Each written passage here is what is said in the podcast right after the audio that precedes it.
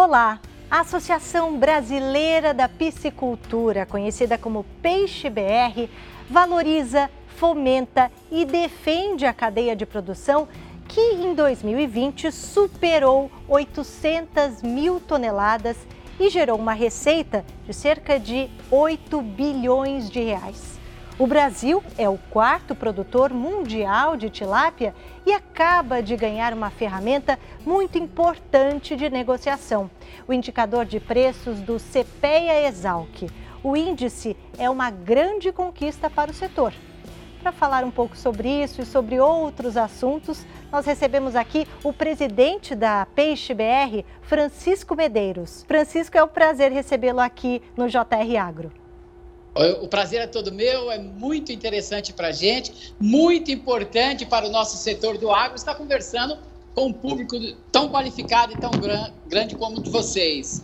E não se esqueça, o JR Agro é toda sexta-feira, às sete e meia da noite na Record News e também em todas as plataformas digitais da Record TV. Francisco, eu vou começar perguntando porque é muito inusitado aí o seu cenário. Normalmente nossos entrevistados estão em escritórios. Onde é que você está agora?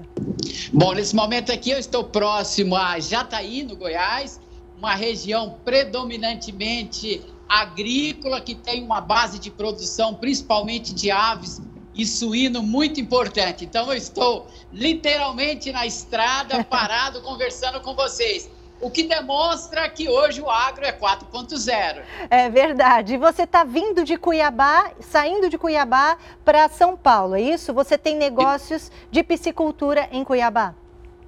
Nós temos negócio em Cuiabá e em São Paulo, e estamos nos deslocando. Saímos hoje pela manhã e agora estamos no meio da estrada, literalmente no meio da viagem, conversando com todos vocês sobre peixe. Afinal, esse é o nosso negócio. E como é que está a produção de peixes aí no Centro-Oeste?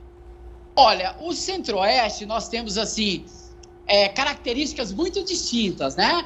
O Mato Grosso é um campeão do agro, já foi em 2014 o maior produtor de peixes de cultivo, mas com peixes nativos que nos últimos anos tiveram uma queda significativa.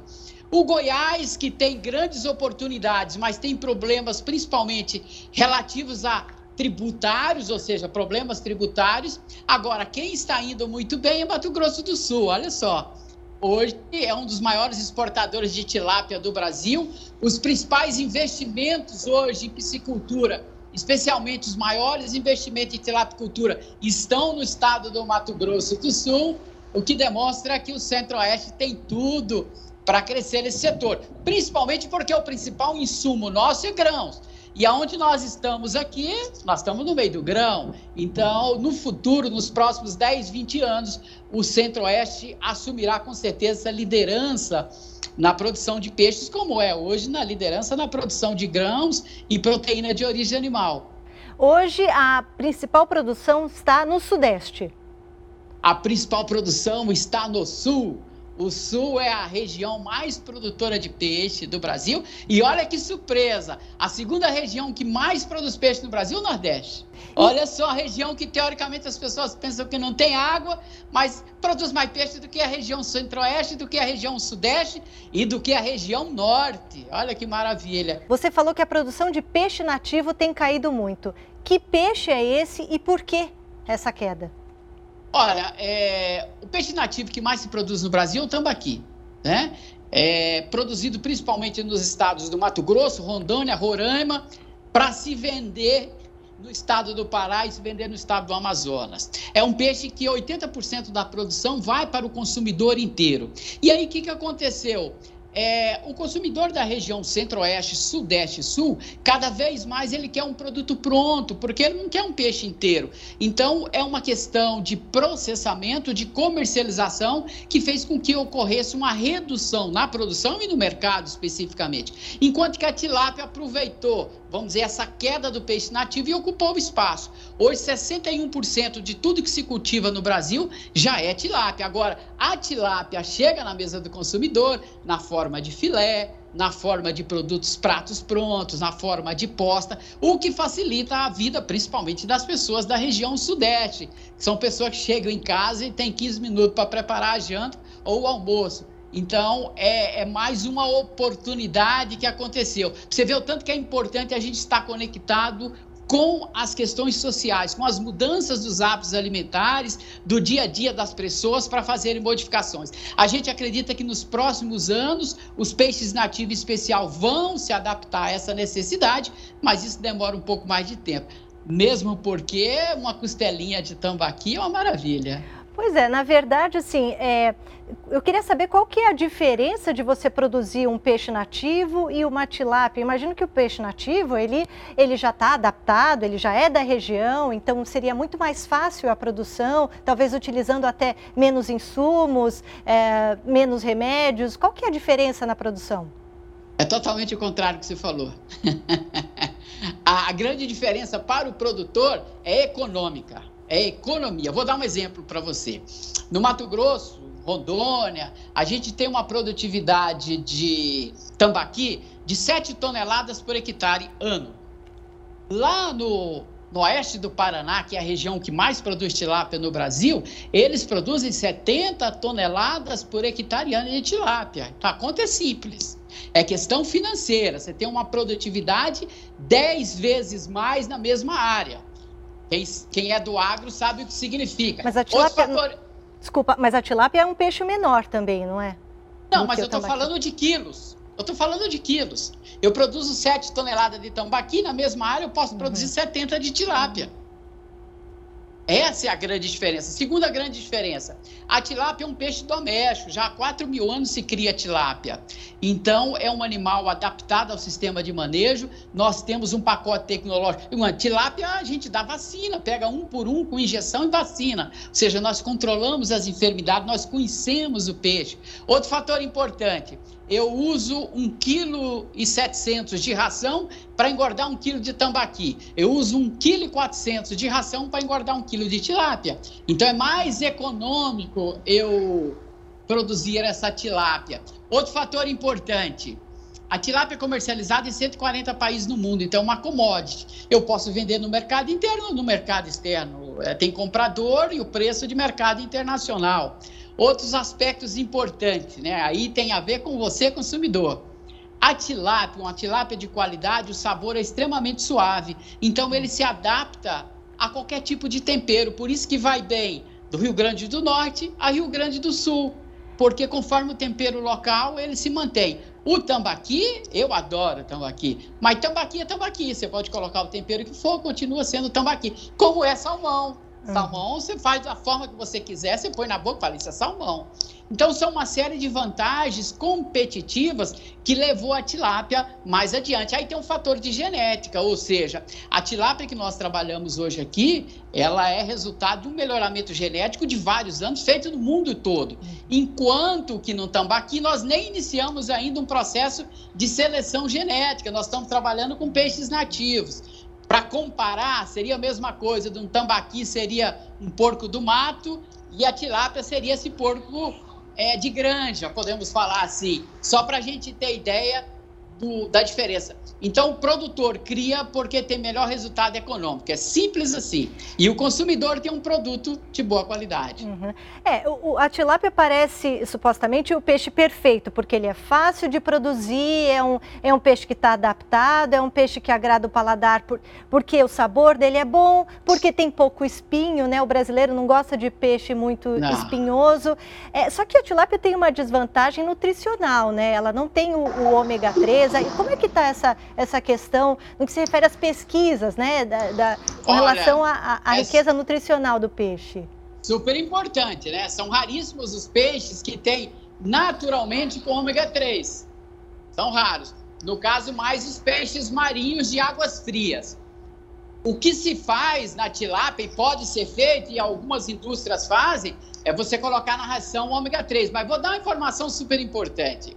No ano de 2019, nós enviamos tilápias nossa para a Noruega, lá onde que é a, a meca do salmão, exatamente para fazer um estudo dessas características. E nós descobrimos características sensacionais. Vou dar algumas delas. Um exemplo: creatinina. A tilápia é o peixe que tem o maior nível de creatinina. O que, que isso significa? Creatinina é super importante na recuperação muscular. Quem faz bike aí, quem corre, consome creatinina. Quem faz academia, consome. Você pode consumir tilápia diretamente. Taurina, né, que tem aí nos energéticos, que é muito importante para o desempenho muscular. É a proteína animal que tem os níveis mais altos de taurina. Outro aspecto importante, nós temos substâncias que são fundamentais na formação do hormônio de crescimento. Então, para crianças é muito importante o consumo de tilápia, além de uma série de aminoácidos essenciais e alguns óleos, óleos, né, amigos do coração. Então, os níveis de ômega são mais baixos, mas nós temos outras substâncias que são de qualidade bem superior. Por isso que é legal consumir tilápia. Ô Francisco, agora vamos voltar a falar dessa questão do indicador de preços do CPE Exalc. Por que, que ele é importante para o setor? Bom, isso aí é, é, tipo assim, é você sair é, da idade da pedra e ir para a época da tecnologia, você dá um pulo direto. É importante por vários motivos. Um exemplo, Hoje, todo o setor do agronegócio é alavancado através de financiamentos, de contratos futuros, né? de, de, de CPR. E sem um indicador, nós não temos como fazer esses tipos de contrato. Então, nós verificamos que seria super importante a gente trazer segurança para o mercado financeiro, seja o mercado presente ou o mercado futuro, e fomos em busca de uma instituição que hoje é reconhecida nacionalmente e internacionalmente é, com relação à geração de indicadores. Hoje o CPEA gera indicadores para 30 produtos do agro. E aí o que nós estamos fazendo nesse momento é entrar definitivamente na cadeia de proteína animal do Brasil. Porque quando você fala pescada, é uma quantidade muito grande, é 40, 50 peixes comercial da pesca e de cultivo. Como a tilápia hoje é o principal peixe, então agora, nos próximos meses, quando você vê um relatório de proteína animal no Brasil, você vai ter lá suíno, aves, bovinos e tilápia. O importante, o mais importante disso é trazer informações que façam com que a indústria e o produtor possa fazer planejamento, mas principalmente o mercado financeiro, o mercado de quem compra, ou seja, com quem a gente se relaciona comercialmente, tenha segurança nas informações. É gerar dados seguros para que os negócios sejam mais concretos e a gente possa estar principalmente captando os investimentos a condições melhores do que nós estamos captando hoje. Um exemplo, nós estamos aqui no meio de um plantio de milho. O produtor de milho hoje faz contrato futuro de 3, 4 anos. Por que, que ele faz isso? Porque tem indicadores do CPEA de milho e outros indicadores que proporcionam segurança para o agente financeiro ou para trading que está fornecendo o recurso. E é isso que nós queremos gerar dentro da cadeia de tilápia no Brasil. E é isso que nós estamos fazendo nesse momento. Tá certo. O JR Agro vai fazer um rápido intervalo e daqui a pouco voltamos.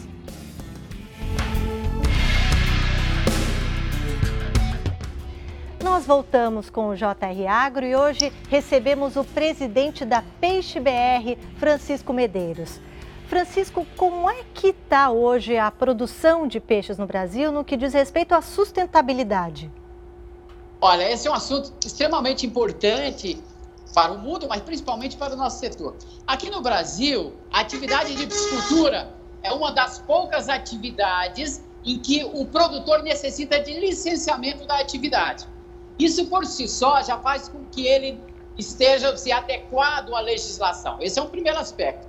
Um outro segundo aspecto importante, a gente lida com água.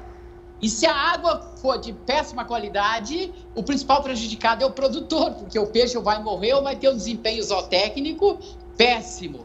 Então, esse é um, um segundo fator. Um terceiro fator é, o consumidor. Olha só, se eu não tenho uma água de boa qualidade, eu não tenho um peixe de sabor adequado. Então, assim, para você, a hora que você põe um peixe na boca, que ele está gostoso, você pode ter certeza que a água estava ótima. O produtor teve um cuidado excepcional com aquela água, senão não ia dar aquele sabor. Porque o peixe é o que o meio está lhe proporcionando. Se a água é ruim, ele vai ser ruim, não tem, não tem acordo. Esse é um segundo aspecto. Agora, Outro fator interessante, a gente vive hoje no mundo, tipo assim, né? Tem aquela brincadeira que metade do mundo passa fome e a metade faz regime, né? Então, hoje existe uma disputa por questão de alimento. E o peixe, especialmente a tilápia, é o peixe que tem a melhor conversão alimentar. Que história louca é essa? É o seguinte: se você pegar um boi, você precisa dar 6 quilos de ração para ele engordar um quilo de carne. Se você pegar um suíno, você tem que dar 2,5 kg de ração para ele lhe entregar um quilo de carne. A aves é 2 quilos aproximadamente. E o peixe? De 1,2 kg a 1,4 kg. Então, ele é extremamente sustentável, porque com a pouca quantidade de ração, ele te entrega um quilo de carne. E como que isso é importante? Porque se ele come menos ração e entrega o mesmo peso, sobra mais comida para as pessoas. Então, esse é um outro fator extremamente importante da sustentabilidade. E por último, a piscicultura, principalmente as empresas hoje que trabalham com exportação, são todas certificadas com certificadoras internacionais principalmente voltada à questão da sustentabilidade, não só a questão do meio ambiente, mas principalmente como que os trabalhadores trabalham, a questão da remuneração e, é lógico, a questão econômica também. Então, fica dentro daquele tripé social, né, econômico e ambiental. Então, quando você comer uma tilápia, fique tranquila, porque ela foi produzida dentro dos principais princípios de sustentabilidade. Sem sustentabilidade não tem produção de peixe.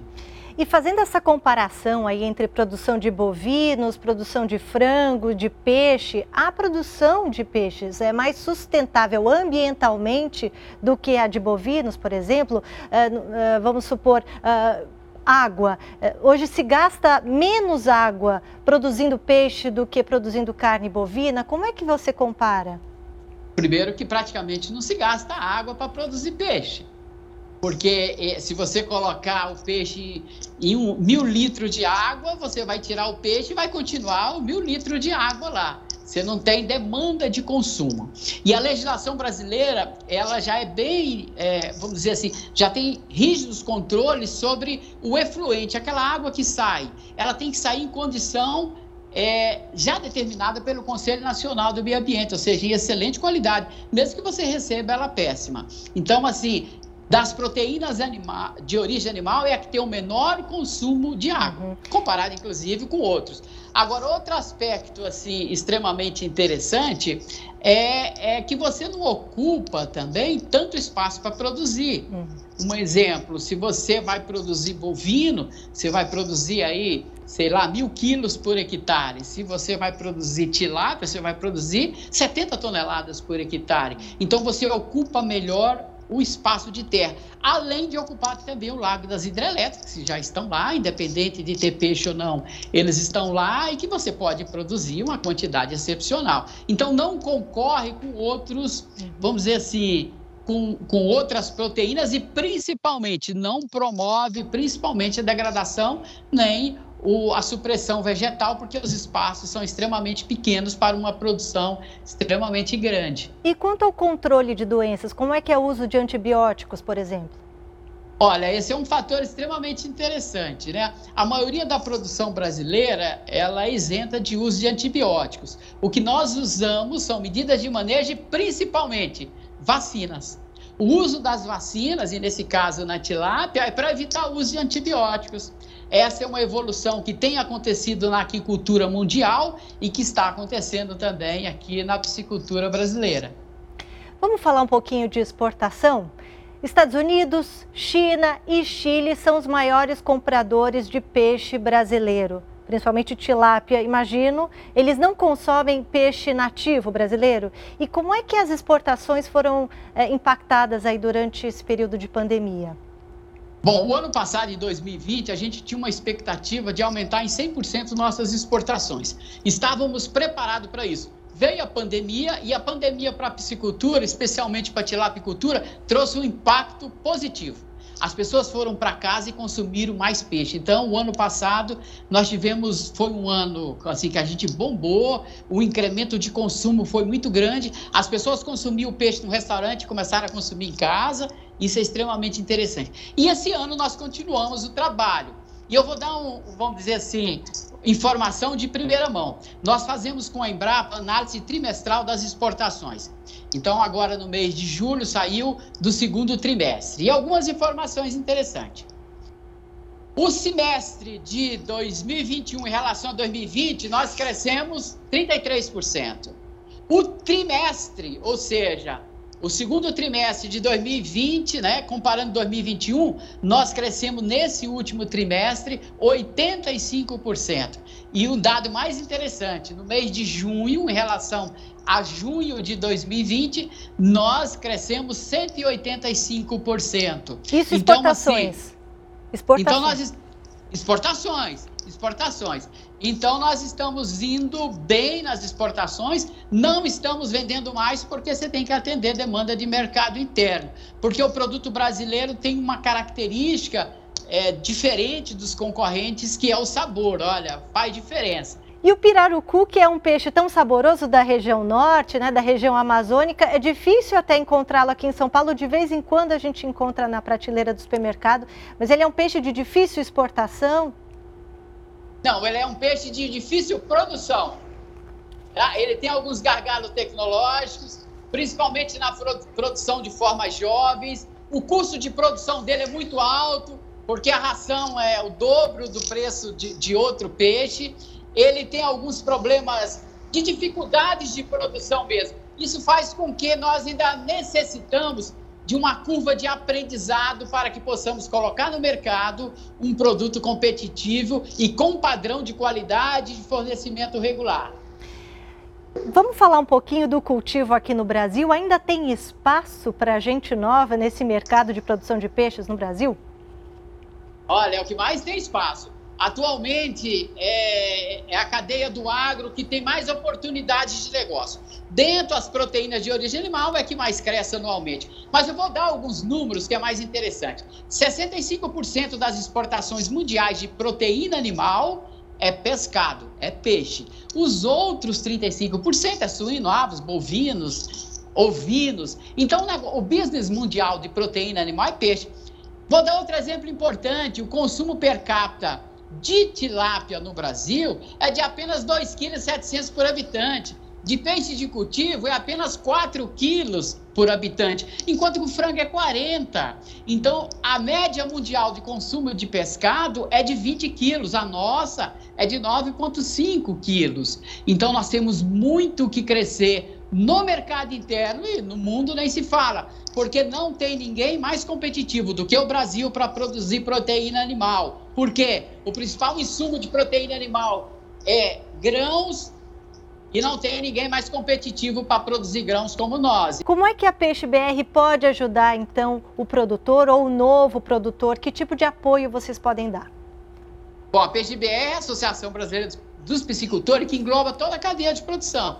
Nós temos produtor, indústria de ração, frigorífico, indústria de medicamento, de equipamento, é, é um guarda-chuva de toda a cadeia. E o que nós trabalhamos principalmente é gerar oportunidades para que ele possa ter mercados e resolver os gargalos, que por incrível que pareça, os maiores gargalos da atividade não está no campo. Os maiores gargalos estão nos escritórios dos governos estaduais e federal. Então, nós temos hoje um trabalho muito grande de marco regulatório ambiental e marco regulatório tributário.